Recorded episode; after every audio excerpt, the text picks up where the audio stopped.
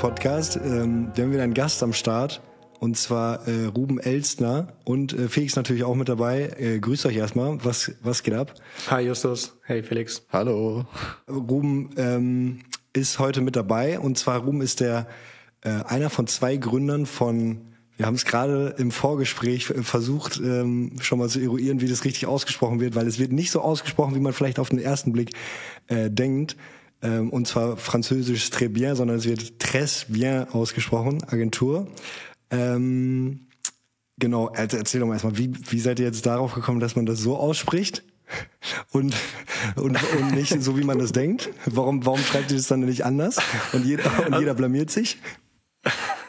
ja, also genau, im Prinzip äh, ging es genau um den Punkt, äh, um schon mal im ersten Kontakt Interesse äh, mhm. zu, herzu, herzustellen.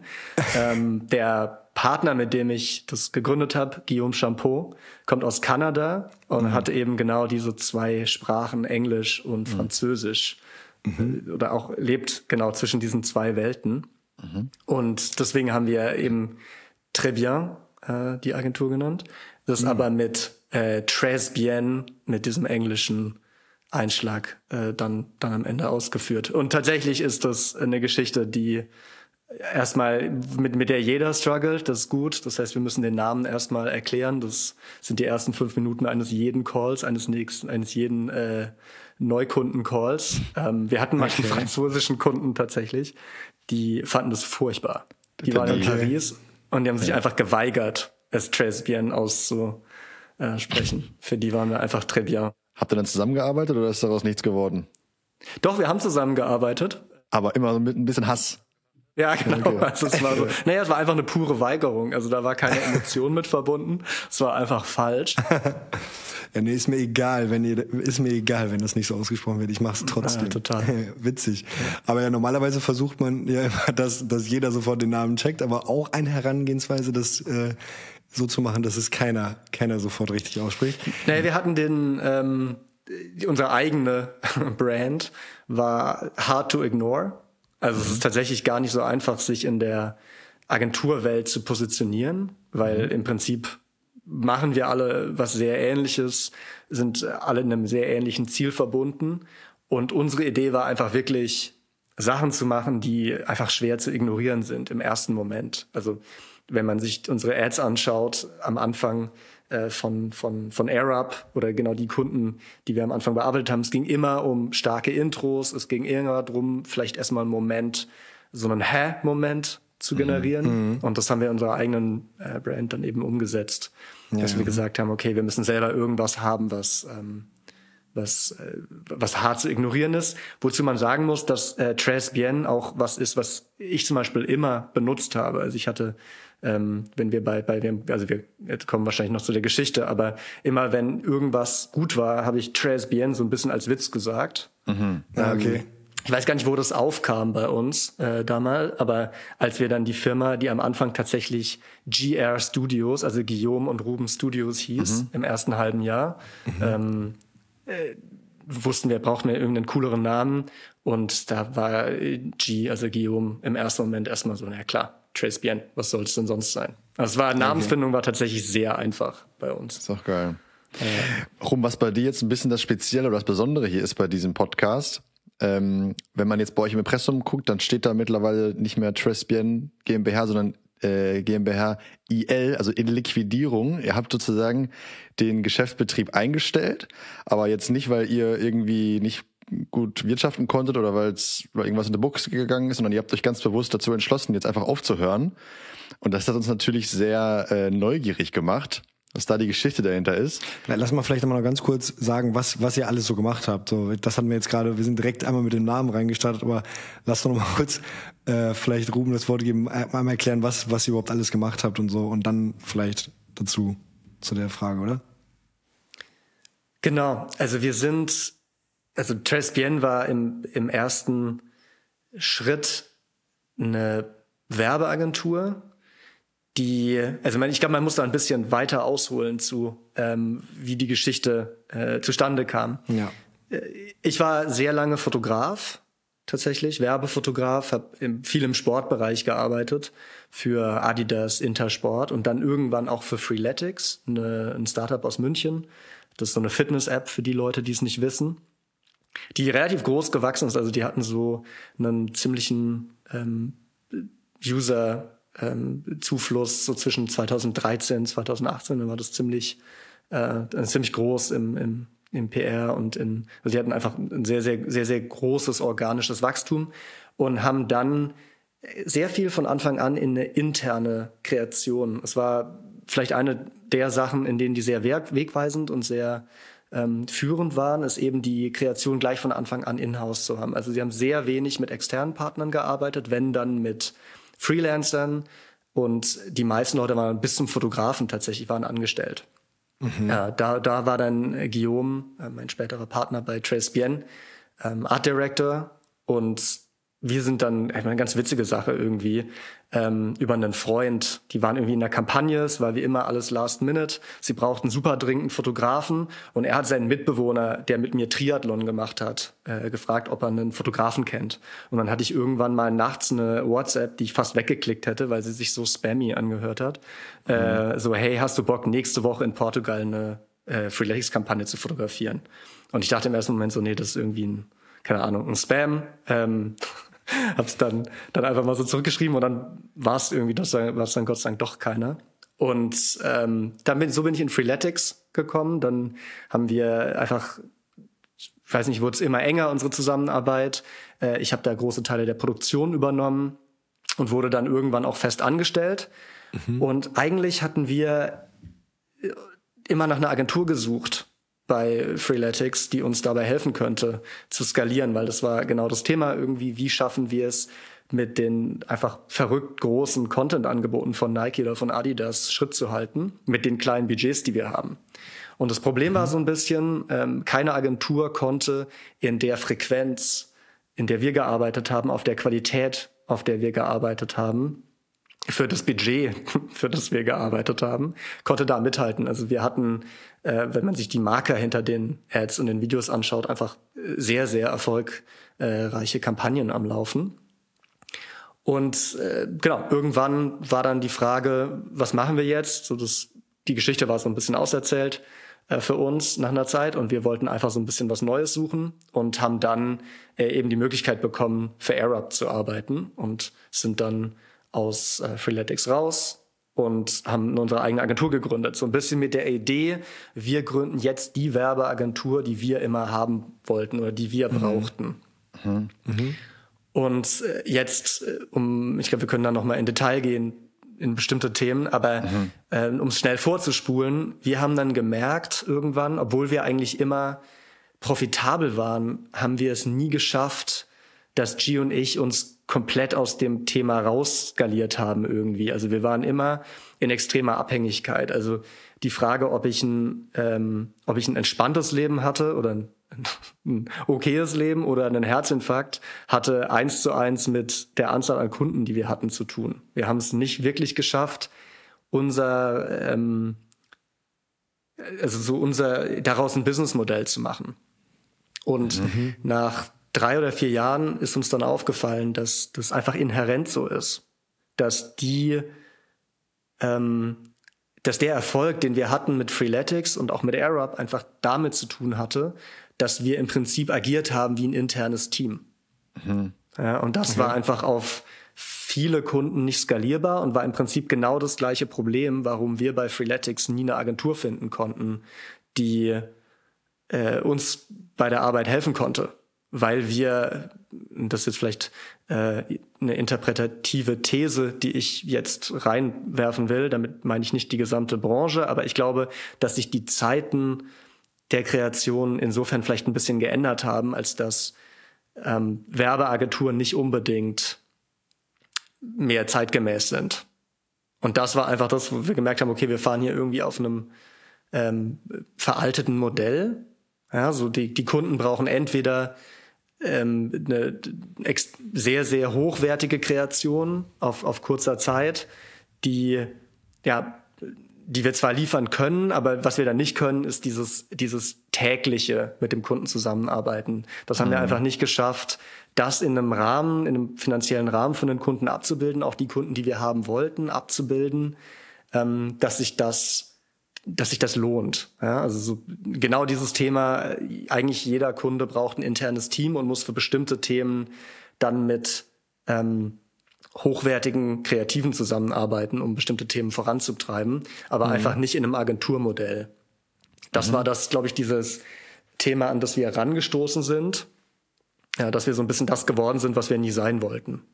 Okay, okay. Aber also lag es dann daran, dass die, also dass ihr das Team nicht hattet oder dass das Budget nicht dafür gezahlt wurde? Weil also theoretisch war es dann ja quasi so, äh, also wenn du das jetzt so sagst, man braucht ein eigenes Team dafür, äh, was quasi die ganze Zeit für diesen Kunden zuständig ist, dann, dann muss ja das Problem gewesen sein, dieses Konzept hat irgendwie nicht funktioniert.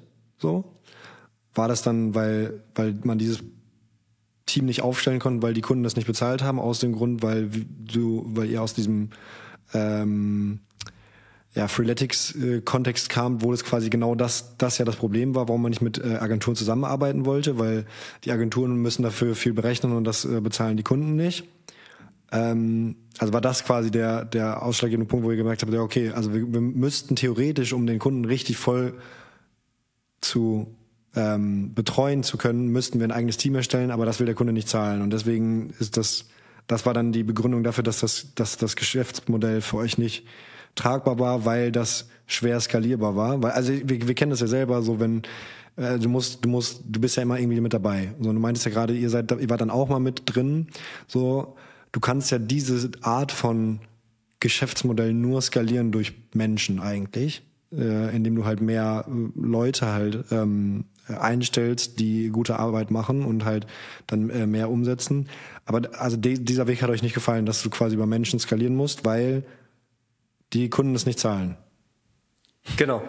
Äh, Im Prinzip okay. kann man es kann man's verkürzt so sagen, wir, äh, die Agentur hat entweder zu viele Leute, die ein Kunde zahlt, mhm. oder zu wenige, je nachdem. Also so dieses genau dieses Capacity Planning, das ist ja auch ein bisschen das Problem, warum ähm, das sind zumindest Probleme, die wir bei Kunden oft gehört haben, dass sie mit der 1A ähm, Stammmannschaft irgendwie angepitcht wurden und dann haben die Praktikanten die Arbeit später weitergemacht. Mhm. Äh, genau das Problem, ähm, das hätten wir auch so machen müssen, wenn wir weitergehen wollten irgendwie. Mhm. Also okay, wir verstehe. haben ganz extrem auf Freelancern skaliert. Also für mhm. uns war die, ähm, also ich glaube, mit der wichtigste Pfeiler der Arbeit von Tresbien an unsere Kunden war das Qualitätsversprechen, dass immer die beste Person arbeitet an einem Job. Ich glaube, deswegen waren wir in den drei Jahren so erfolgreich, zumindest auf kreativer Ebene, mhm. weil wir immer an jede Position auf jeden Fall einen Freelancer gesetzt haben, der das konnte.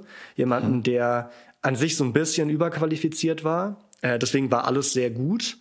Das war natürlich in dem Fall auch sehr teuer dann. Mhm. Und dieses Managen von Freelancern im Hintergrund hat einfach einen, einen riesigen Overhead produziert, der uns Genau, den wir dann an den Kunden irgendwie weitergeben mussten, was niemals so effizient gewesen wäre, wie wenn der Kunde das selber gemacht hätte. Mhm.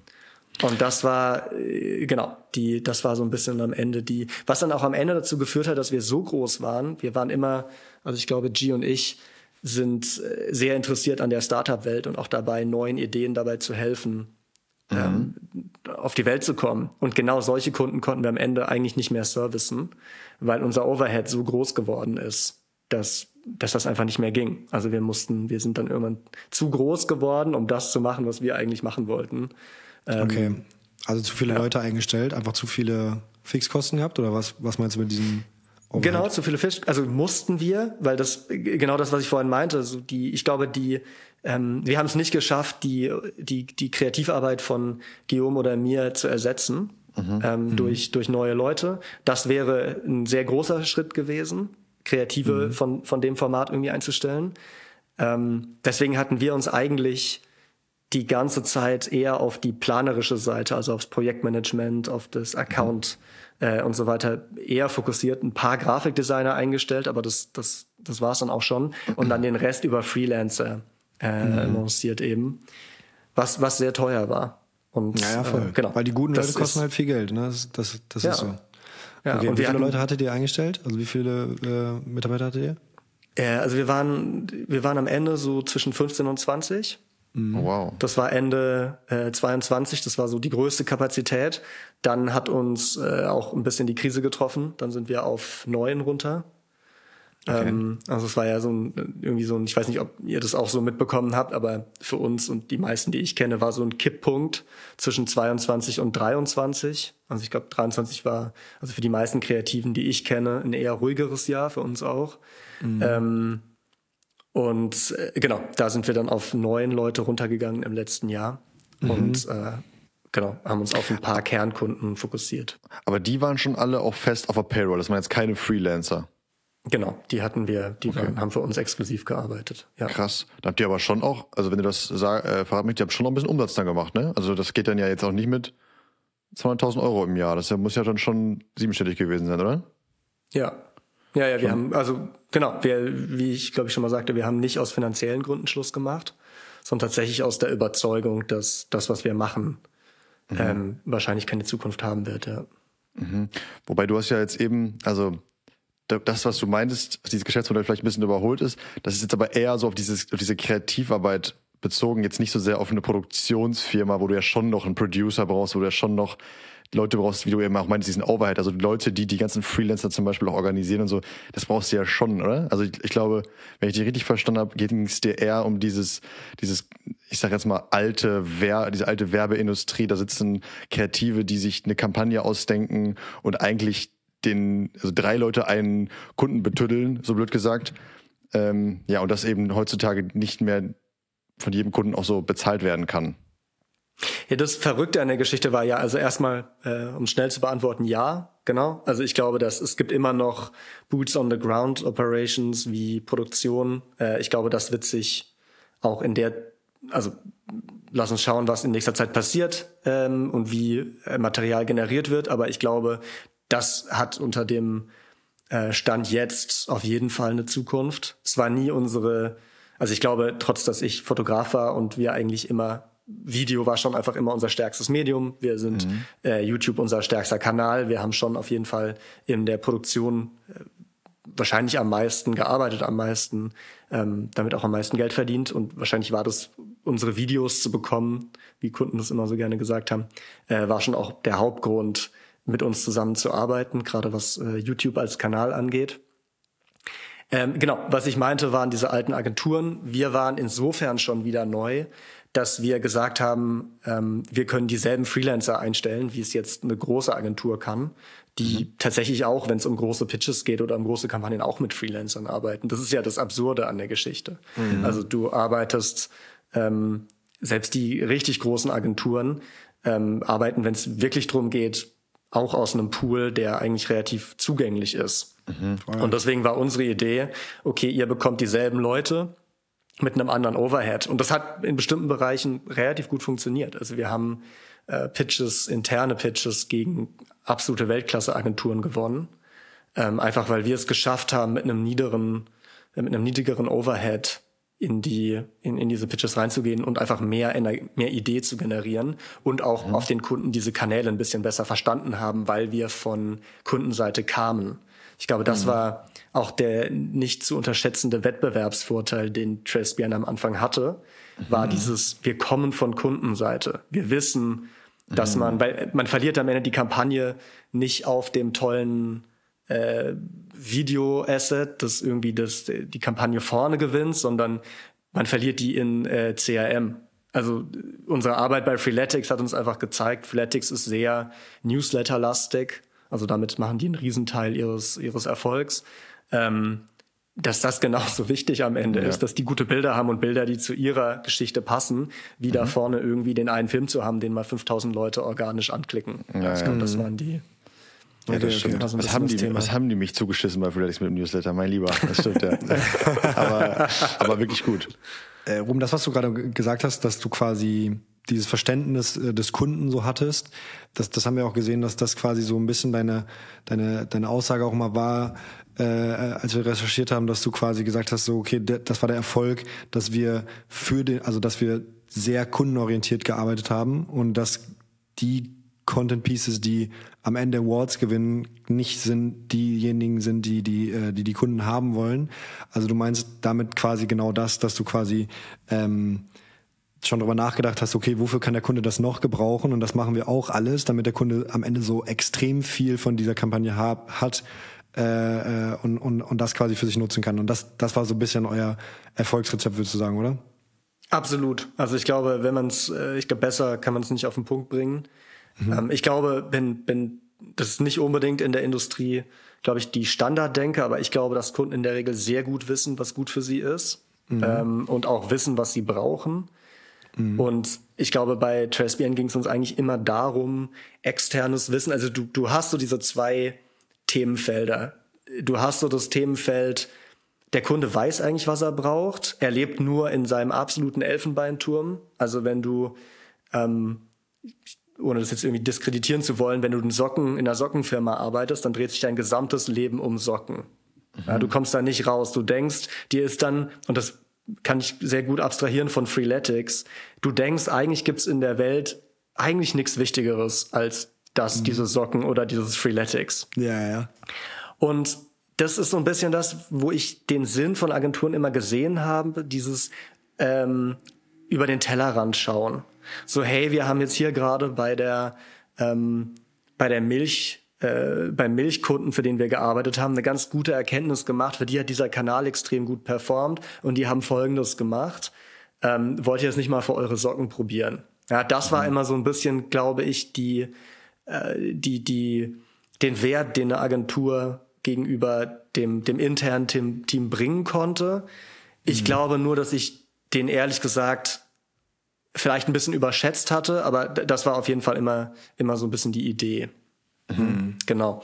Aber wir wollten dennoch, haben wir sehr eng äh, nach den Briefs des Kunden gearbeitet oder zumindest haben wir uns sehr viel Zeit genommen zu verstehen, was die Probleme eines Kunden sind. Also wir sind nicht reingegangen und haben äh, gesagt, ja, okay, ihr wollt einen coolen, irgendwie einen Film, der mit tollen Transitions und so weiter, sondern haben auch geschaut, ja, okay, was müsst ihr denn jetzt hier, was sind die Zahlen, die ihr auf Meta bringen müsst? Ja, mhm. Was sind die, was ist gerade euer Return on Investment auf euren Facebook-Ads? Ja, und dann haben wir geschaut, okay, wo sind denn überhaupt die Probleme? Und dann haben wir uns auch die politische Situation angeschaut. Ja, ähm, in der Firma wird natürlich sehr oder oder bei einem Kunden wird sehr stark danach ähm, gearbeitet, auch inwiefern äh, interne Erfolge gefeiert werden können. Ja, und, und wir haben auch so ein bisschen geschaut, okay, wo, was wird in der Firma gemessen? Was ist für die Erfolg? Wie können wir das mit unseren Kampagnen supporten? Und, und mhm. am Ende des Tages ähm, ist, glaube ich, unser Verständnis auch gewesen, dass Werbung per se, also das Generieren von Werbung ist, macht sicher Spaß, aber am Ende des Tages dient es eben dem höheren Zweck, dass der Kunde einen, einen Erfolg verzeichnet und nicht mhm. irgendeinen Award zu gewinnen. Wir haben tatsächlich sogar einen Anti-Award ähm, Award gebaut. Äh, den den, den gibt's sogar noch. ähm, okay. Genau. Also nicht für das schönste Content Piece, sondern für das, was wirklich erfolgreich war, die Kampagne. Also danach gemessen dann, oder? nee, also der Award, den Award meinst du? Oder, oder, ja, oder, oder generell, also, ja, also den, oder was war der, der Award? Da ging es tatsächlich drum. Ähm, in der in der Award-Branche werden tatsächlich relativ viele Awards einfach gekauft. Ähm, und wir hatten so ein bisschen, wir hatten einfach den käuflichsten äh, Award der Welt gemacht. Okay. Du kannst einfach Geld bezahlen und äh, dann machen wir dir einen Award draus und du musst irgendwas spenden und dann kannst mhm. du dir den Award ähm, haben wir dann irgendwie generiert. War ganz nett. Okay, okay. okay. Schönes Logo gemacht und so. Ja, aber ja, okay. habe ich gesehen. Wie, heißt, wie hieß das nochmal? Irgendwie Disney auch Charity Award oder so? Der Donation Festival, genau. Ach ja. ja. Ich hatte mir gerade nicht mehr ganz sicher. ähm, genau. Der Donation Festival ähm, okay. gab eine gab eine ganz witzige ganz witzige Resonanz dazu. Aha, okay. Ihr habt euch auch immer als die dezentral aufgestellte Agentur bezeichnet. Damit meint ihr ja, dass ihr eben jetzt nicht so dieses Krisenkernteam habt oder alles intern macht, sondern dass ihr eben sehr viel mit Freelancern arbeitet, oder?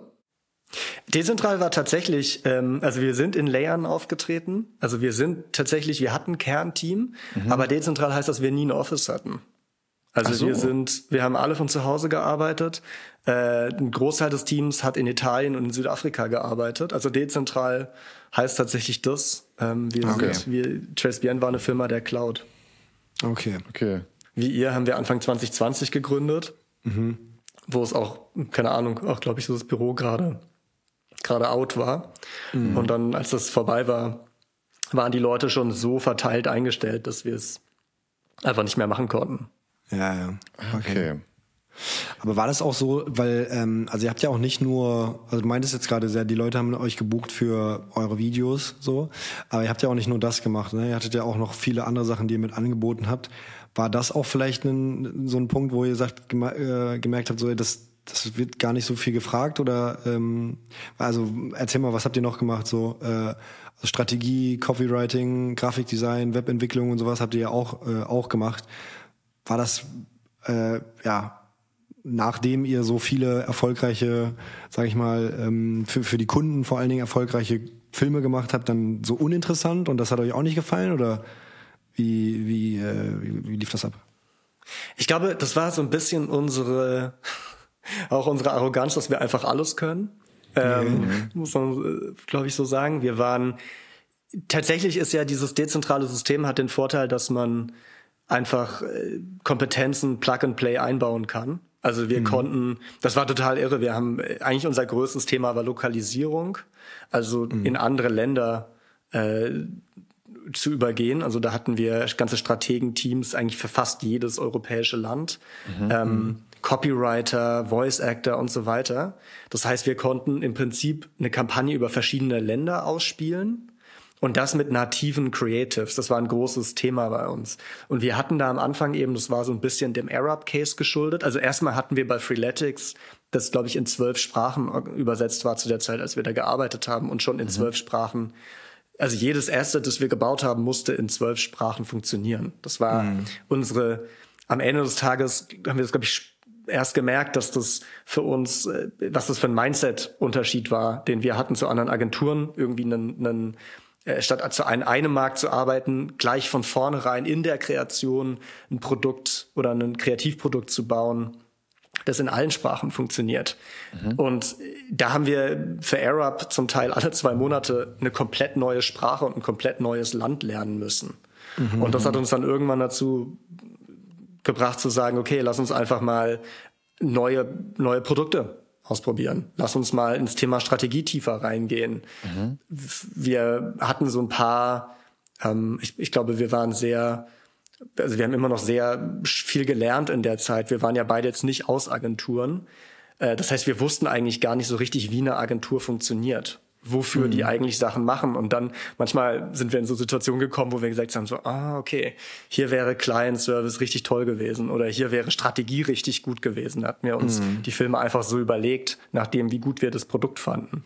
Und dann ja. irgendwann war es dann so, naja, okay, vielleicht wäre es doch nicht so blöd gewesen, wenn das mal einer irgendwie aus einer unbiased äh, mhm. Situation raus angeschaut hätte. Ja, ja. Und ich glaube, dann haben wir gesagt, okay, wer kennt den Strategen bei uns im Umfeld? Cool, lass mal mit denen telefonieren. Und dann waren die einfach mhm. innerhalb von einem Tag, dank unseres Systems da, ähm, waren die innerhalb von einem Tag waren die waren die Teil von Tresbien. Ja. okay. Da, da sprichst du was an, euer System. Das wollte ich nämlich, da wollte ich nicht eigentlich eben darauf zu sprechen kommen, als ich nach dem dezentral aufgestellt gefragt habe, dass ihr, du hast, du hast glaube ich mir im Vorgespräch gesagt, dass ihr irgendwie so ein riesen Portfolio habt an 300 Freelancern, also echt ja. riesen riesen Truppe irgendwie. Wie habt ihr das sichergestellt, dass die immer alle an dem Projekt mitarbeiten konnten sozusagen, also dass die sagen wir mal alles gecheckt haben, dass die alle Infos hatten, dass die vielleicht auch es muss ja irgendwie auch ein vernünftiges, also rein, rein technisch auch operativen System gewesen sein, ein Projektmanagement, wo alle immer up to date waren und so. Wie habt ihr das gemacht? Da, kann, da brauchen wir mal ein paar Tipps von dir. Ja, also das war äh, tatsächlich dadurch, dass wir, also wir haben, wie soll ich, wie soll man das äh, am besten starten? Wir haben eigentlich agiert wie eine Tech-Firma. Mhm. Also dadurch, dass wir aus einer Tech-Firma kamen mit Freeletics, hatten wir da relativ viel gelernt, was digitale Vernetzung angeht. Das Witzige war, als Freeletics, als, als Corona, ähm, als gerade diese, diese, diese Stay-at-Home-Order sozusagen kam, mhm. hatte Freeletics innerhalb von zwei Tagen alle nach Hause geschickt. Mhm. Das war komplett verrückt. An unseren Arbeitsablaufen hat sich eigentlich überhaupt nichts geändert. Ähm, das war, das war, das war wahnsinnig, wie gut äh, digital die, die äh, aufgestellt waren. Mhm. Und Davon hatten wir relativ viel übernommen. Wir hatten natürlich, dadurch, dass wir bei Freeletics mehrere tausend Assets im, im Jahr ähm, durchgebracht haben, mit Tools wie Asana, mit Tools wie Slack. Also wir waren durch diese ganzen, durch einen, durch einen wir kannten im Prinzip schon einen äh, sehr ausgefeilten Tech-Stack.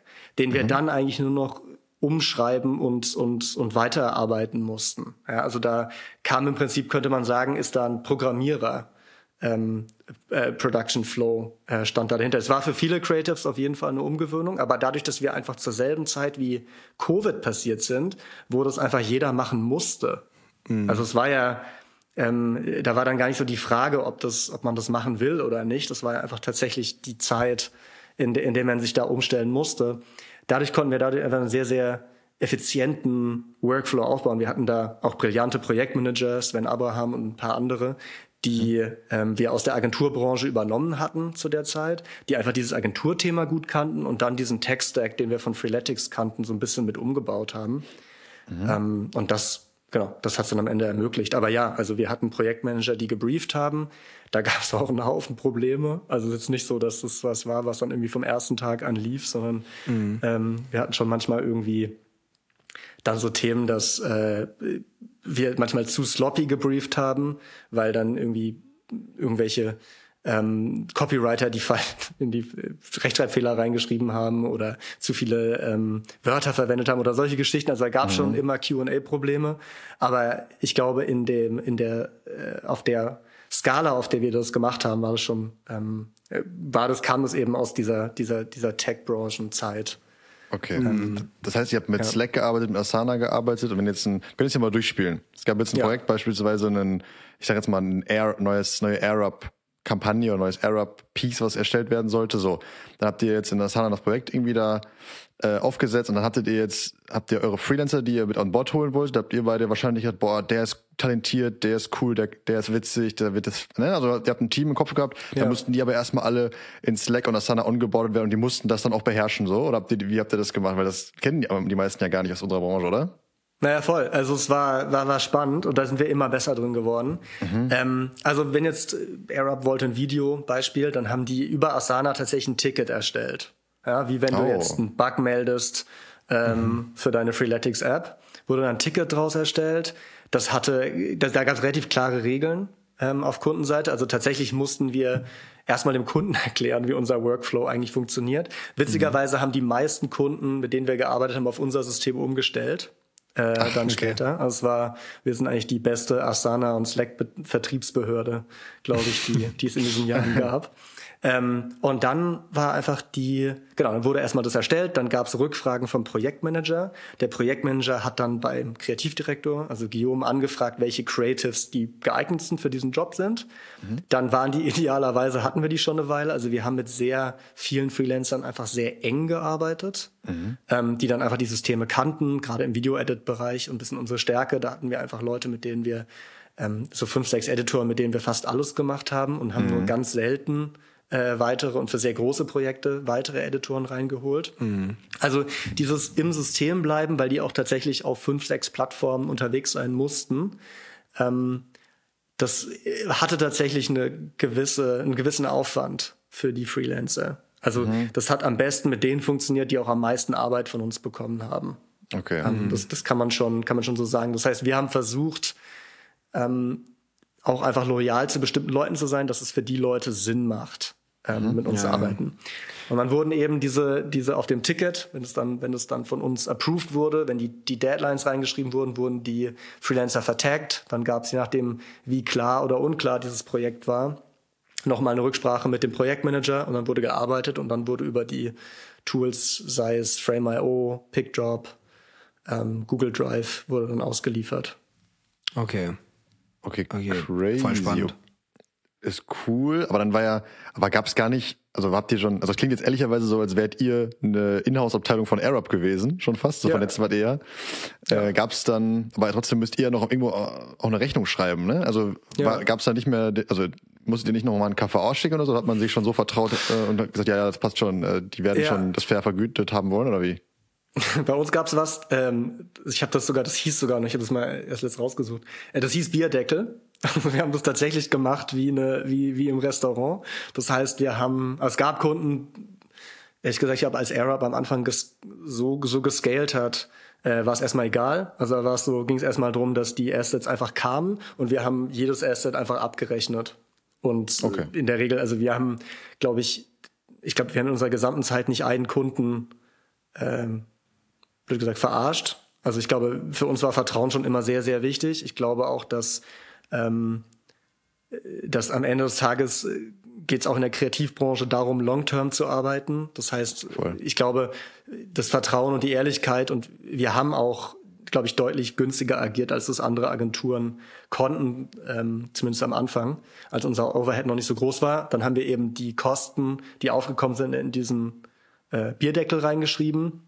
Und dann gab es verschiedene Modelle. Also es gab Kunden, die haben einfach gesagt, ja, ihr könnt 30.000 ausgeben on top äh, von einem Retainer oder ihr dürft, ihr müsst jeden einzelnen Kostenpunkt bei uns anfragen. Es gab auch solche Kunden, da haben wir einfach, ähm, die haben wir einfach in einem Google, in einem Excel-Sheet markiert und gesagt, mhm. okay, ihr müsst das approven irgendwie und dann, dann war das so. Aber es war immer eine Vertrauensbasis eigentlich okay. mit mhm. den Kunden da. Aber ja, also es war auch das ging. Verrückt. Ähm, auch das ging, ja. Okay, krass. Ja, weil äh, wir haben uns auch gefragt, wie so ein typischer Kundencase dann halt auch aussieht. Ne? Also wenn du so mm, auch ja so ganzheitlich arbeitest mit so vielen verschiedenen äh, Departments wie, wie Strategie und so, wie man sowas halt dann ja budgetiert auch einfach. Ne? Also das ist, glaube ich, dann auch so ein bisschen ähm, das so ein, so ein, ja, ein Problem, wo man sich drin verrennen kann, dass man dann halt einfach so viele ja, Departments und Leute und Ressourcen aufbaut, die äh, am Ende schwer zu bezahlen sind. Ne? Das war ja genau dann auch ja, eigentlich der Punkt vom Anfang so, oder? Gewitzigerweise auch da wieder äh, hat uns die Zeit bei Freeletics extrem gut drauf vorbereitet, weil genau das haben wir gemacht. Also wir hatten bei Freeletics im Prinzip ein eigenes Budget. Mhm. Das wurde uns am Anfang des Jahres gegeben und das mussten wir sogar verhandeln. Mhm. Ähm, und dann war eben das Haushalten einfach genau das, was, ähm, also da war das gar nicht so unterschiedlich und ich glaube, da ist unser Approach auch, wie ihr gemeint habt, ja, also wir waren wie ein, wir waren eine Verlängerung von Arab. Also wir hatten die auf, also bei Arab, die haben leider auf Teams gearbeitet, aber wir haben äh, bei, bei Firmen zum Beispiel wie Just Spices, ähm, da waren wir im selben Slack.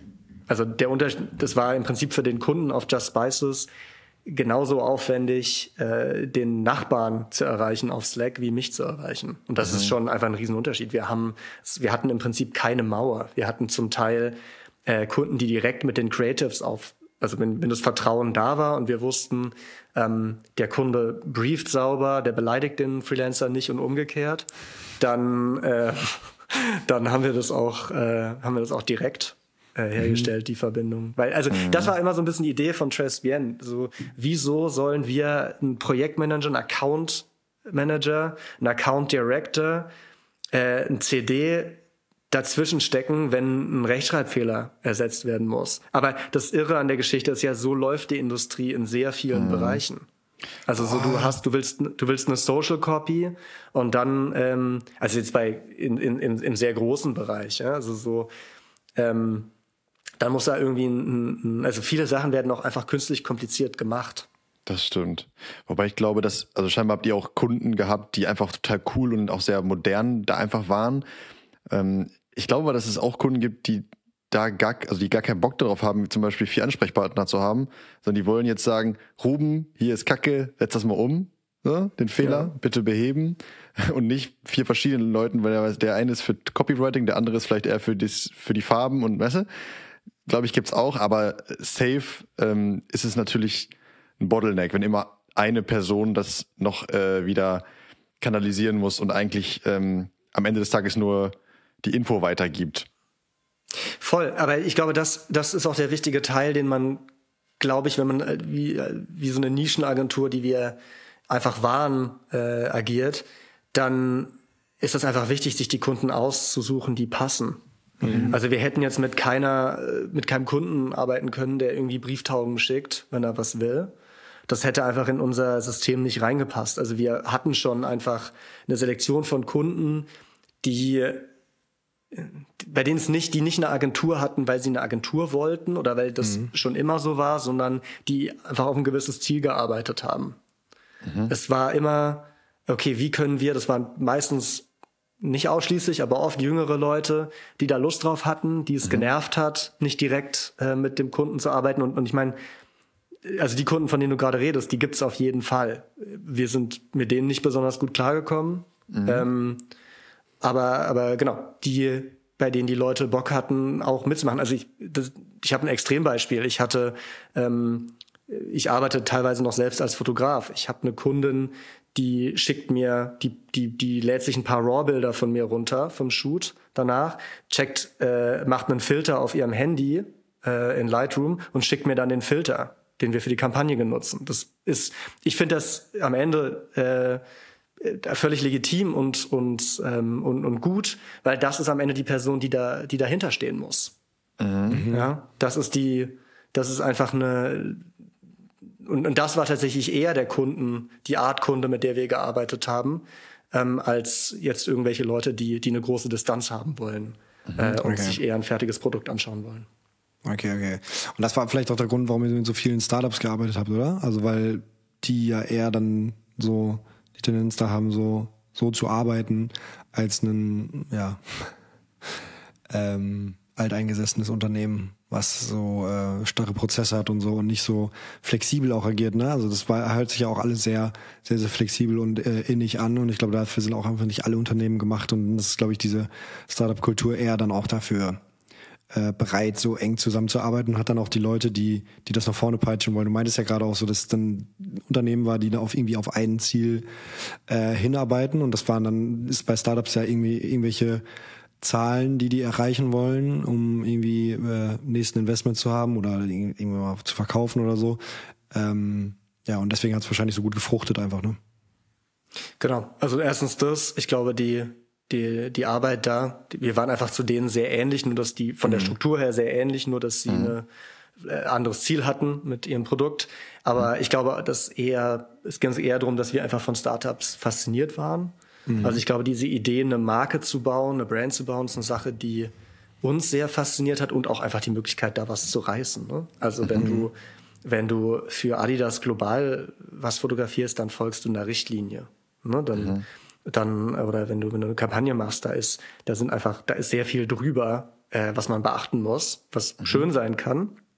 Aber glaube ich nicht das war, was uns erfüllt hat, sondern wir wollten die Richtlinie schreiben. Also es gibt glaube ich, mhm. wenig, was uns stolzer gemacht hat, ähm, im Nachhinein als dieses, als zu sehen, wie weit die Firmen, für die wir gearbeitet haben, gekommen sind. Ja. Mhm. Ja, weil, also wenn ihr, wenn ihr das maßgeblich mit beeinflusst habt, dann ist es ja quasi auch euer Verdienst, dass das überhaupt so erfolgreich war. Ne? Also gut, die haben das Produkt gebaut, aber wenn ihr ja. die Strategie dafür gebaut habt, dann ist es ja auch ähm, ja so quasi mit euer Erfolg und gefühlt, dass das auch genauso ein Baby für euch wie für für die äh, Unternehmer. Mhm. Okay, ja, voll spannend. Also, ähm, was mich noch voll interessieren würde, du meintest äh, mal, dass, dass ihr euch viel auf diese schlanken Budgets äh, konzentriert habt ähm, und dass, dass, dass diese Art von, ja, oder diese großen, aufgeblasenen äh, Produktionen irgendwie nicht mehr so nicht mehr so funktionieren oder einfach nicht mehr zeitgemäß sind. Man muss auch sagen, dass es viel passiert, dass es äh, in der Werbebranche so ist, dass es Produktionen gibt, die einfach viel zu groß sind für das, was sie am Ende sind, so ähm, zu, zu krass produziert sind, dafür, dass es am Ende ein 9 zu 16 äh, Social Media Snippet ist, der irgendwie auf Instagram als Ad landet, aber irgendwie in 16 zu 9 gedreht wurde, ähm, überhaupt gar kein, äh, gar kein, gar keine Ausspielung irgendwie als äh, Querformat hat und dann aber riesige Sets gebaut wurden, die dann aber irgendwie nicht funktionieren. Also das muss ich sagen, sieht man häufig. Ähm, will jetzt keinen bashen, aber ich habe letztens so eine Werbung gesehen, da dachte ich wirklich, also ich habe gar nicht gecheckt, was hier gerade gerade passiert und es ist viel zu viel zu groß, wo man das auch sagen muss, also du hast gesagt, dass ihr das nicht machen wollt oder wolltet, aber ich finde persönlich, dass eure Produktion schon jetzt nicht danach aussah, dass es kleine, also kleine Budgets waren. So, diese ganzen Air-Up-Kampagnen sahen alleine vom Set-Design und äh, Kameraarbeit und so schon sehr, sehr, sehr fett aus. Ähm, also was, also was, was meintest du denn mit so schlanken Budgets? Also was hat es dann bei euch schlanker gemacht als als äh, ja diese ganz großen Kampagnen, dass ihr das so umsetzen konntet, wenn es ja solche schlanken Budgets waren? So. Ja. Also Alleine ich glaube, das so umsetzen zu können, muss ja eine Menge Kohle gekostet haben. So und wenn so ein Startup wie AirUp, gut, die haben wahrscheinlich äh, ultra viele Investoren und Kohle geha schon gehabt, so, aber trotzdem können die jetzt nicht am laufenden Band 100k Produktion bezahlen um äh, ein bisschen Werbung zu machen. Also Arab ja, die können das und das haben sie auch gemacht. Ähm, das ist, also ich glaube, okay. es gibt, es gibt so zwei Gedanken, ähm, die mir, ähm, also so der große Unterschied zwischen Effizienz und Effektivität Ich glaube, das ist das, was, was äh, TraceBN ausgemacht hat. Ähm, Effizienz ist einfach mit einem gewissen Input äh, den maximalen Output zu generieren und Effektivität ist eben für ein Ziel, das man hat, die im Prinzip besten bestmöglichen Mittel zu nutzen. Ja, das ist nicht zwangsläufig eine effektive Produktion ist nicht zwangsläufig günstig und nicht zwangsläufig effizient. Ja, das, sind vielleicht, das ist vielleicht das Allerwichtigste. Für mich mhm. war der Begriff der Effektivität immer eigentlich der wichtige, dass wir uns angeschaut haben, wo wollen wir hin. Also eine, eine Werbung günstig zu machen, nur dass sie günstig war, oder einen Film günstig zu machen, nur damit er günstig war, war nie das Ziel. Für mich war es immer richtig und wichtig, dass es am Ende dem Ziel entsprechend aussieht. Ich glaube, mhm. das ist die, das ist die äh, so ein bisschen die Grundidee, die hinter unserem gesamten Approach steckt. Ja? Wir waren nie mhm. günstig. Wir waren nie, also Transparent war in, in, nichts billiger. Wir haben manchmal gegen sehr große Kampagnen, äh, gegen sehr große Agenturen Pitches verloren, weil wir teurer waren in bestimmten Bereichen. Wir waren nur dem Ziel entsprechend besser. Mhm. Und ich glaube, das, das Wichtige war, wenn du, wenn du dir anguckst, unsere, unsere Air-Up-Kampagnen erstmal, ähm, die wurden meistens in sehr viel kürzerer Zeit gedreht, weil wir beim hinter der Kamera drauf geachtet, also sehr viel mehr als das, was du eben auf der Kamera siehst, war bei Arab nie oder war in unseren Kampagnen nie. Da waren mhm. wenig Villages hinten drin, da waren wenig ähm, einfach dieses, was bei einer großen Produktion, also wir haben im Prinzip das, was vor der Kamera groß ist, gemacht und hinter der Kamera alles klein gelassen. Ja, also mhm. wir hatten vor der Kamera irgendwie eine coole, äh, auch eine teure ähm, zum Teil Set-Design, wir haben sehr gute DOPs verwendet, wir haben mit äh, sehr gutem Equipment immer gedreht, aber dann dahinter saßen wir auf Klappstühlen. Ich glaube, das ist das, oder okay. ich bin selber Auto gefahren, äh, solche Sachen dann eben. Genauso, mir war es immer wichtig, dass wir das, was äh, gut aussehen muss, dass wir da rein investieren und alles andere waren einfach ein bisschen egal. Das, da hilft, dass okay. wir eine Werbeagentur sind und keine Produktionsfirma, äh, weil ich glaube, unseren Lifestyle hätte man jetzt nicht durchziehen können über die, also äh, gesund zumindest, nicht durchziehen ja. können ähm, über die über die Zeit. Aber aber also es gab die ersten Arab-Produktionen, die sehr sehr viel gemacht haben. Da habe ich selber mit einem ähm, mit einem Gaskocher Kaffee äh, gekocht am Set. Mhm. das war so. Aber vor der Kamera, wir hatten trotzdem irgendwie Reds und teure Objektive und, und, und, und alles. Also vor mhm. der Kamera haben wir nie gespart, hinter der Kamera war es immer, äh, war es dann zum Teil ein bisschen. Und dann ist einfach ein anderer Punkt, ähm, die Industrie und das ähm, oder große Teile der Industrie zahlen sehr viel für Namen. Das mhm. haben wir nie gemacht. Genau dieses Award-Business, woran wir nicht geglaubt haben, ähm, wenn ein Director eine gewisse Menge Awards gewonnen hat, ist er teuer. Ja, ja und ähm, das heißt, die sind dann in der Regel auch gut, ja, aber sie, aber viele von den Dingen, die wir gemacht haben, konnte man eben mit Leuten machen, die zwar die ähm, die zwar das Ziel hatten, solche Kampagnen zu drehen, aber vielleicht noch nicht unbedingt das Portfolio oder das Können hatten. Und ich glaube, das war vielleicht eine andere Stärke, die wir hatten neben der Kundenorientiertheit, war eben dieses, ich glaube, wir waren sehr gut da drin, rauszufinden, wo das Potenzial bei bestimmten Creatives lag. Mhm. Also wir hatten sehr viele Creatives, die sich über unsere Zeit sehr schnell und sehr stark ähm, verbessert haben oder, oder verändert haben, weil wir ihnen Budgets gegeben haben. Also wir sind, ich glaube, das hatten wir ähm, äh, hatte ich mal, hatte ich mal erzählt, Felix, ähm, da wir, wir hatten zum Teil hatten wir uns einfach auf Instagram und anderen Kanälen angeschaut, wie sieht das Material aus, was er jetzt macht bei einem Creative mhm. oder sie. Und dann so ein bisschen ähm, extrapoliert, was der Creative oder die, die Creative in der Lage wären zu tun, mhm. äh, wenn sie viel Geld hätten. Okay. Ja, und das mhm. war dann immer vielleicht so ein bisschen eine Wette. Und mhm. die haben wir tatsächlich, die hat sehr, sehr oft oder meistens äh, ganz gut für uns funktioniert. Ja. Und ich glaube, ah, okay. ich glaube, das war so der zweite Punkt. Zu dem okay. Thema haben wir übrigens, ähm, also einer eurer euer Partner ist ja Paul Hepper. Der hat, glaube ich, auch mit euch ganz viel Air-Up und so gemacht und Just Spices, glaube ich, auch als DOP. Und den haben wir vor der Folge mal gefragt, was wir dich fragen sollen.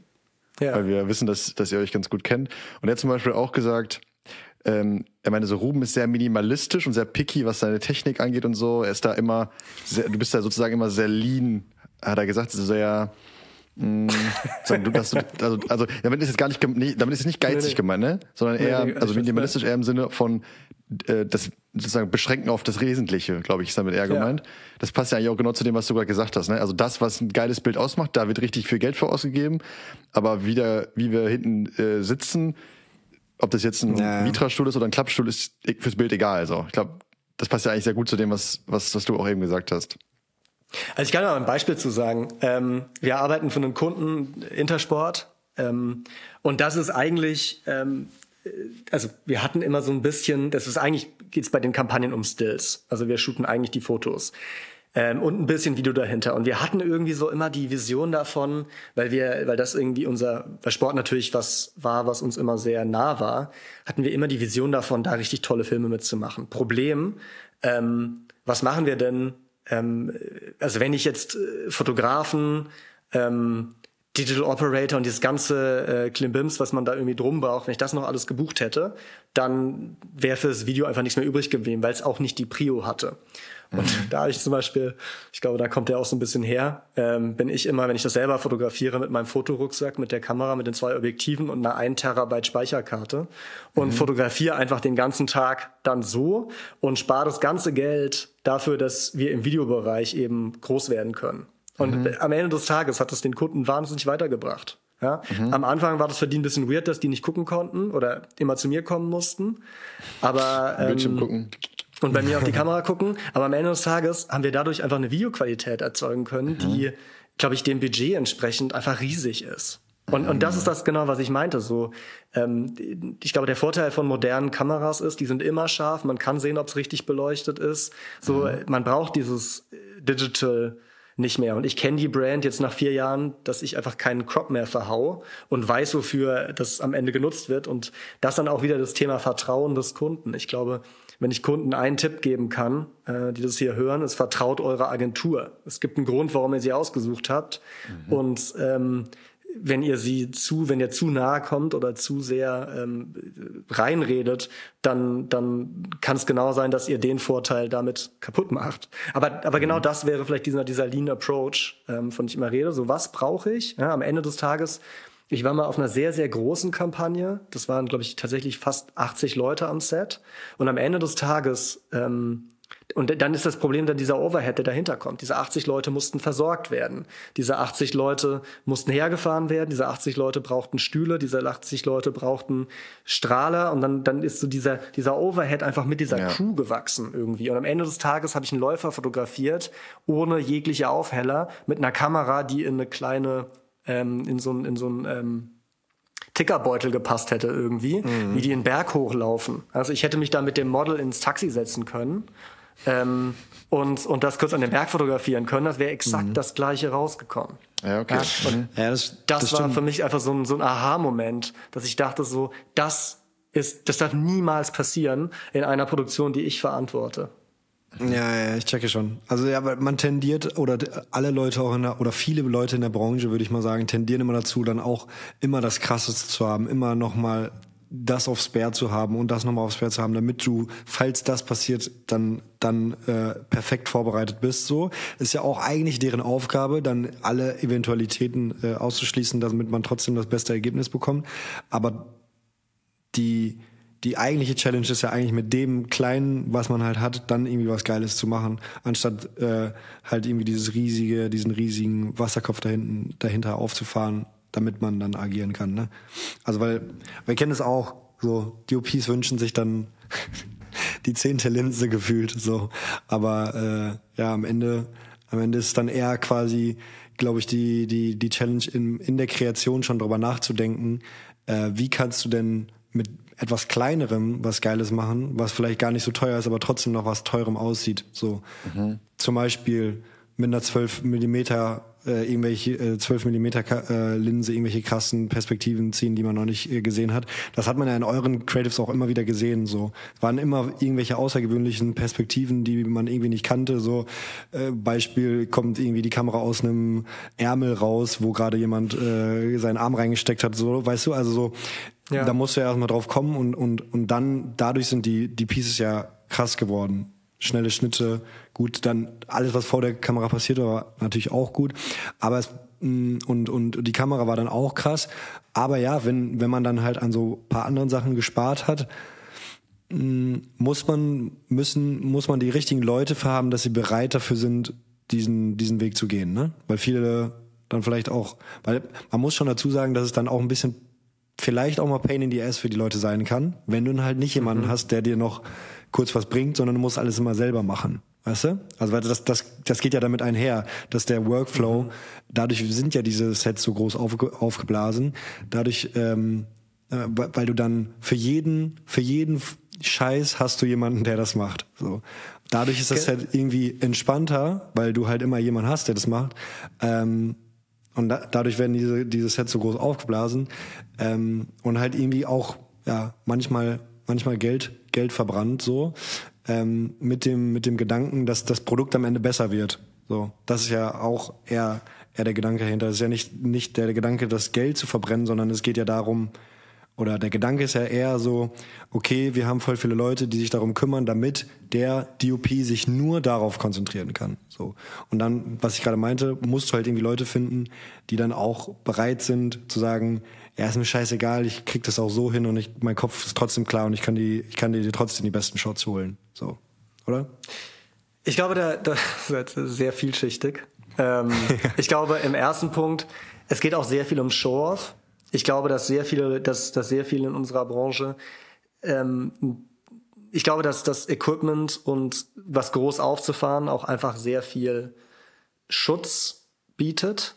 Ja, man ist nicht so exponiert irgendwie dem ähm, Kunden gegenüber oder dem, dem finalen Produkt, weil man sagen kann, ja, ich habe ja alles aufgefahren, was ging. Mhm. Ich glaube, dass das, also ich glaube, das hat sehr, sehr viel mit ähm, ja, mit, mit, mit eben, also als ich das erste Mal von allen, mich von allen Kabeln, Tetherboxen, Digital Operator und so losgemacht habe und es nicht mehr wusste, da dachte ich erstmal so einen Moment so, ah, oh, shit. Das mhm. ist jetzt ein ganz schönes Risiko, das ich fahre. Wenn mir jetzt die Kamera in den Teich fällt, mhm. dann habe ich einfach mal ein Riesenproblem. Ja, so, das ist das erste, ich glaube, da, da, da gehört, also, wie wir gedreht haben, da war immer Risiko dabei auf eine gewisse Form. Ich hatte Kampagnen, da war ich, äh, zum Beispiel die Arab-Kampagnen, da waren wir so, da haben wir so viel vor die Kamera optimiert und ich glaube, da ist eine der Themen, die glaube ich, bei denen ich nicht so zustimme. Ich habe immer das Geld vor die Kamera optimiert. Also ich habe den DPs immer eigentlich alles erlaubt. Ich habe ihnen eigentlich die sechste und siebte Linse immer erlaubt wenn sie mir sagen konnten, dass da ein Vorteil äh, für die Kampagne für entsteht. Ich habe, wenn mir das nicht erklärt werden konnte, hatte ich es gestrichen. Das ist auf jeden Fall dann dieser Leaner Approach, den ich gemacht habe. Manchmal gehe ich auch in der Kampagne rein und sag, äh, Friends, ihr müsst das mit der und der Kamera machen oder ihr müsst es mit der und der äh, Linse machen. Das passiert schon, das passiert schon manchmal, aber ähm, ich versuche schon immer die Vision des Directors so ernst zu nehmen. Und ich glaube, deswegen nehmen die Leute bei uns auch die Unannehmlichkeiten sehr gut in Kauf. Ich glaube, mhm. wir haben, wir haben ähm, Filme gedreht, bei denen sich Leute wirklich verwirklichen konnten. Siehe mhm. Paul Hepper, Boy Behnke, Ivan Boljat. Das waren, wir haben eigentlich immer die kreative Freiheit gegeben und auch dafür gezahlt. Ähm, mhm. dass das beste Produkt da am Ende bei rauskommen konnte. Aber die Leute haben das immer damit bezahlt, dass es vielleicht ein bisschen weniger convenient war, als es eine größere Produktion sein konnte. Und ich habe einfach aufgepasst, dass ich in dem Fall immer selbst eine gewisse Inconvenience hatte. Also es gab, wie gesagt, Arab-Kampagnen, da habe ich die Alexa selbst gebackupt, ähm, mhm. weil wir das Geld für den DIT nicht mehr hatten. Und dann dachte ich so, okay, ihr wollt jetzt hier zweieinhalbtausend Euro für drei Tage. Ähm, egal, ich backup das selber. Mhm. Äh, kann ja nicht so schwer sein. Und das hat am Ende auch funktioniert. Ne? So, das mhm. sind so mhm. die, die Themen. Ich glaube, dass wenn man selber so ein bisschen Opfer bringt, dann, dann, dann ist es auch immer ein ganz gutes Signal in der, in der, in, in, in der, ja, im Team. Mhm. Ja, wenn es gut geht, ist geil. Aber man muss sagen, es ist halt, es ist halt auch wie eine Versicherung. Ne? Also hätte auch in ja. meine Buchse gehen können, muss man sagen. Ja, voll. Und natürlich aber, bringt, bringt natürlich aber auch für dich persönlich sehr viel Stress mit, ne? Also ja. ähm, wenn du dann natürlich nochmal Aufgaben auf, auf dir liegen, so, wobei du sowieso ja. schon irgendwie Head of Production bist und irgendwie alles überblicken ja. musst und alle Leute an dir zehren und du dich dann noch darum kümmern musst, dann, dass dann wirklich auch diese Speicherkarte jetzt gesichert wurde und äh, dann nicht im nächsten, äh, bei der nächsten Aufnahme dann äh, formatiert wird. Ja. Also ich glaube, das ist Punkt drei des Erfolgs von Trespian ähm, ich glaube, wir haben uns ans, komplett ans Limit gearbeitet in den Jahren. Also mhm. ich glaube, es gab, äh, ich weiß nicht, ich habe tatsächlich im dritten Jahr Tresbian äh, gelernt, was Panikattacken sind. Ähm, mhm. das war auf jeden Fall, glaube ich, es war auf jeden Fall keine gesunde Zeit.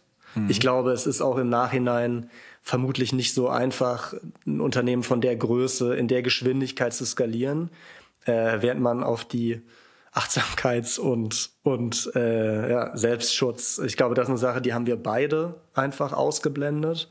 Mhm. Ähm, also ich glaube, ich habe in der Zeit, als ich Transparent gemacht habe, zehn Kilo zugenommen. Mhm. Ähm, und es war auf jeden Fall, also es war auf jeden Fall keine gesunde äh, Zeit. Ja, ja. Also im Endeffekt bin ich sehr glücklich darüber und würde es äh, jederzeit wieder machen, wird alles genauso wieder machen. Mhm. Ähm, aber es war eine, also so, körperlich, mental sind wir, glaube ich, gesamt äh, ans absolute Limit gegangen. Okay, mhm. krass. Aber das spricht ja schon so ein bisschen dafür, dass es vielleicht doch, also es war wahrscheinlich äh, extrem kundenorientiert und die Kunden werden ja. also die wären wahrscheinlich niemals so erfolgreich geworden. Hättet ihr das nicht so gemacht, aber ihr habt euch halt natürlich jetzt ein bisschen auf eigene Kosten, also ihr habt euch jetzt halt so ein bisschen selber dafür aufgeopfert, sagen wir mal. Ähm, Und das dann nach drei Jahren vielleicht irgendwann auch mal, oder fast vier Jahren, hm, wie lange habt ihr ja, das Vier Jahre sind wir jetzt, ja, ja, genau, ja, Dann vielleicht irgendwie jetzt auch dann, ja, mal bereut oder beziehungsweise dann jetzt auch, auch aufgrund dessen jetzt die Reißleine gezogen, wenn ich dich richtig verstehe. Genau, es war dann die Frage für uns am Ende, ähm, glauben wir an das Konzept? Ähm, nee, ich glaube, das war es, was es am Ende, wir glauben einfach nicht mehr an das Konzept Kreativagentur. Ähm, und wir waren jetzt nicht, wir wollten keine Produktionsfirma aufmachen. Also es war auch mal kurz im, stand mal kurz im Raum, okay, sollen wir es einfach in eine Produktionsfirma umwandeln? Mhm. Äh, das wollten wir nicht. Ich glaube, dafür haben wir beide nicht genug Spaß am Set. Mhm. Ähm, okay. Und das war dann einfach die, genau, dann haben wir gesagt, ja, okay, dann, dann rappen wir es und ähm, genau, kümmern uns um andere Sachen. Mhm. Okay, ähm, okay. Aber genau, ja. Ich würde gerne gern gleich nochmal richtig gern wissen, ähm, was sie jetzt macht. Also was, was, was ist so der nächste Plan? Aber äh, lass uns gerne nochmal darüber sprechen. Ähm, also die, diese ganzen Learnings und so weiter sind natürlich super interessant für uns und für, für die Hörer und so. Ähm, aber was uns auch noch voll interessiert, so wie, wie jetzt so eine Liquidierung abläuft. Also gut, ja, genau. ihr habt jetzt gesagt, okay, wir haben keine, keine, mhm. keine Lust mehr, wir wollen es nicht weitermachen. Ähm, das Ding ist jetzt durch. Wir haben weiß ich nicht, wie viele Mitarbeiter hattet ihr noch? Eben meintest du neun, aber wie auch immer, ja, wir haben jetzt Mitarbeiter, gut, die müssen dann irgendwie alle äh, ja, gekündigt werden. Ähm, es gibt äh, Vermögensgegenstände in der Firma. Wie, wie läuft das ab? Nimm uns da mal ein bisschen, ein bisschen mit. Ja. Ähm, ja, also ist, also es ist ähm, genau man muss die Mitarbeiter kündigen. Wir haben das relativ früh gemacht. Also für uns war tatsächlich dieses, wie ich gesagt habe, ich glaube, eine Firma macht man auf und zu. Äh, in der Branche ist man für lange. Also ich glaube, ähm, es geht. Ja. Das Allerwichtigste ist, keine Verbindung zu verbrennen. Ich mhm. glaube, das ist was, wonach ich immer gelebt habe. Äh, die meisten Kunden, mit denen wir gearbeitet haben, mit denen habe ich oder haben wir über mehr als fünf bis sechs, sieben Jahre gearbeitet. Das heißt, ich glaube, das Wichtigste ist, dass man Sachen ankündigt, dass wir faire Deals machen mit allen, dass wir, ähm, wir haben an alle Kunden die Daten komplett übergeben mit offenen Dateien. Mhm. Ähm, wir haben an Kunden die Freelancer-Listen weitergegeben. Wir haben Mitarbeitern von uns erlaubt, bei Kunden anzuheuern. Also mhm. das ist auch zum Teil passiert, dass die einfach rübergewandert sind. Ähm, Genau, das ist die, das, das wäre mal so der, der personelle Teil. Es war natürlich eine, es war jetzt keine einfache Zeit, also ich würde es nicht sagen, dass das letzte halbe Jahr bei Trespian wahnsinnig angenehm war. Mhm. Äh, so, kannst du ganz kurz sagen, wann habt ihr euch entschlossen, äh, die Bude zuzumachen? Ein halbes Jahr sagst du oder schon, schon länger? Ist das schon länger geplant? Also so, ich glaube, die Unzufriedenheit war länger da, aber ich glaube dann so Ende, äh, so im Herbst war okay. das dann, war das dann irgendwie so klar. Ähm, mhm. Und dann haben wir das beschlossen. 23, ähm, ne? 23, genau. Mhm. Ähm, ja, und äh, genau, dann die Liquidation in technischer Hinsicht. Man hat ein Sperrjahr, also man reicht die ein über den Notar. Dann hat man ein Sperrjahr. In dem Sperrjahr darf man keine Auszahlungen machen. Ähm, mhm. Muss die Vermögensgegenstände verkaufen oder äh, man kann die auch einfach an die, also jetzt ein Laptop oder so, kann ich auch später an mich verkaufen mhm. ähm, in, der, in der Firma. Also du musst alles, was im Anlagevermögen liegt, leer machen. Mhm. Ähm, und im Prinzip ist das Wichtige, dass man in diesem einen Jahr keine offenen Rechnungen mehr hat. Mhm. Das ist das Wichtige. Und eine Liquidation kann, ist nicht auf ein Jahr beschränkt. Das ist vielleicht noch das Wichtige. Also es gibt Firmen, die liquidieren seit zehn Jahren. Mhm. Ähm, für mich ist natürlich interessant, äh, das jetzt zuzumachen, einfach um weitermachen ja. zu können. Und es ist schon noch ein gewisser Verwaltungsaufwand, aber im Prinzip machst du alle offenen, offenen Themen, schließt du und dann kann die Firma gelöscht werden. Darf man noch Umsätze machen? Ja, du darfst im Prinzip genau gleich arbeiten. Das Einzige, was du eigentlich nicht darfst, ist, ähm, ist dir eine Auszahlung machen. Mhm. Okay. Und dann hat, hat man natürlich jetzt irgendwelche Nachteile oder so, weil es ist ja, es ist ja jetzt nicht so, dass ihr jetzt Insolvenz angemeldet habt, sondern es ist ja einfach wirklich, du machst, du beendest die GmbH wieder sozusagen, was ja. ja zu. Das ist ja, jetzt auch für dich genau. persönlich nicht schlecht oder so, oder? Also keinerlei ja. Nachteile dadurch, ne? Nee, genau. Das ist, also eine Insolvenz muss man ja als Geschäftsführer führen. Ja. Ähm, deswegen, da habe ich immer sehr konservativ gearbeitet, was unser Geld angeht, weil das ist eine Sache, die brauchte ich nicht unbedingt, aber eine Liquidation hat keine, mhm. hat keine längerfristigen Nachteile. Okay. Und was uns auch noch interessiert hat, also ihr wart ja selber auch am Ende eine Marke. Ihr hattet irgendwie total interessante Kunden. Ihr hattet ein mhm. krankes System, hast du ja eben auch schon ein bisschen erörtert und so. Also ihr wart ja selber auch, ja, ihr wart eine Brand halt. Hätte man ja. nicht den ganzen Bums auch verkaufen können? Also hätte man nicht auch sozusagen die Firma verkaufen können? In der Agenturbranche tatsächlich nicht wirklich unter zehn Jahren, weil, mhm. also wir hatten natürlich sehr viel drüber nachgedacht ähm, und auch mal uns kurz umgehört. Äh, das Problem war die tatsächlich die extreme Abhängigkeit von uns beiden. Mhm. Das ist das, was ich meinte, was am Ende der, also die, wir haben uns, und, und, und das meinte ich auch, wir haben uns nicht aus dieser Firma rausskaliert bekommen. Mhm. Also das mhm. Produkt, das Endprodukt war zu abhängig von uns. Mhm. Das war okay. die. Das heißt, wer jetzt nicht im, ist ja auch bei, bei Startups auch so, dass wenn dann Anteile verkauft werden oder vielleicht sogar die ganze Firma, dann ist ja meistens auch so, dass da die Gründer oder die Leute, die das ja. irgendwie prägen, auch noch mindestens fünf Jahre irgendwie noch dabei bleiben. Ja. So wäre es ja dann bei euch, hätte es ja auch sein müssen sozusagen. Oder man hätte jetzt ganz schnell sich ja. ein System überlegen müssen, damit Leute nachkommen, Manager oder so. Ja. Ich glaube, in okay. fünf Jahren hätten wir es vielleicht verkaufen können mit der Ansage, dass wir noch fünf Jahre drin bleiben können. Also wir hatten so einen Zeithorizont von zehn Jahren. Okay. Ähm, Aber ja. dann hättest du jetzt wahrscheinlich keine Haare mehr auf dem Kopf. Das wollen wir auch nicht. Das genau, so das, wär, das war so ein bisschen die Frage. Also wir hatten uns dann irgendwann die Frage gestellt, ey, ist das für uns noch so viel? Es war unsere Spielwiese. Ne? Man muss vielleicht noch mal dazu sagen, aus der Gründungsstory, es war nie unsere Idee, eine Agentur, also wir sind nie, ähm, wir hatten schon mal so Witze gemacht, wir sollten eine Agentur gründen bei Freeletics, aber diese Agentur ist zufällig gegründet worden. Mhm. Und dann äh, diese ganze Marke, von der du gesprochen hast, das war einfach, ähm, weil G wahnsinnig Spaß da drin hat, äh, und auch einen wahnsinnig guten Geschmack hat einfach, ähm, was solche Sachen angeht. Wir sind dann später auch in, ähm, wir haben dann angefangen, Startups zu branden. Also uns hat dann Branding und Brand Strategy richtig viel Spaß gemacht. Das mhm. Problem war, dass bei den Startups, diesen Early Stage Startups, für die waren wir noch nicht reich genug, um die übernehmen zu können, weil mhm. da geht's dann ganz oft äh, Branding gegen Equity. Mhm. Ähm, und das konnten wir uns nicht leisten, weil wir dann unseren Freelancer-Overhead hätten zahlen müssen darauf. Also das wäre tatsächlich eine Möglichkeit gewesen für uns weiterzumachen, die uns auch interessiert hätte. Mhm. Aber daher, da wären wir finanziell, ähm, also da musst du dir überlegen, da, da machst du, da brandest du zehn Startups, dann gehen neun davon pleite und eins wird dann irgendwie halbwegs was, wo du irgendwie die, also es ist einfach von der von der Finanzierung her wahnsinnig schwierig, was jetzt ja. für uns ähm, einfach sehr viel einfacher ist. Mhm. Okay. Okay, also sowas ist jetzt für die Zukunft schon denkbar, dass ihr weitermacht, aber dann nicht mit diesem riesen Fixkostenapparat, sondern ganz schlank, nur ihr beiden oder alleine, wie auch immer. Und dann ja. wäre es schon noch denkbar, so Branding gegen Equity-Deals zu machen.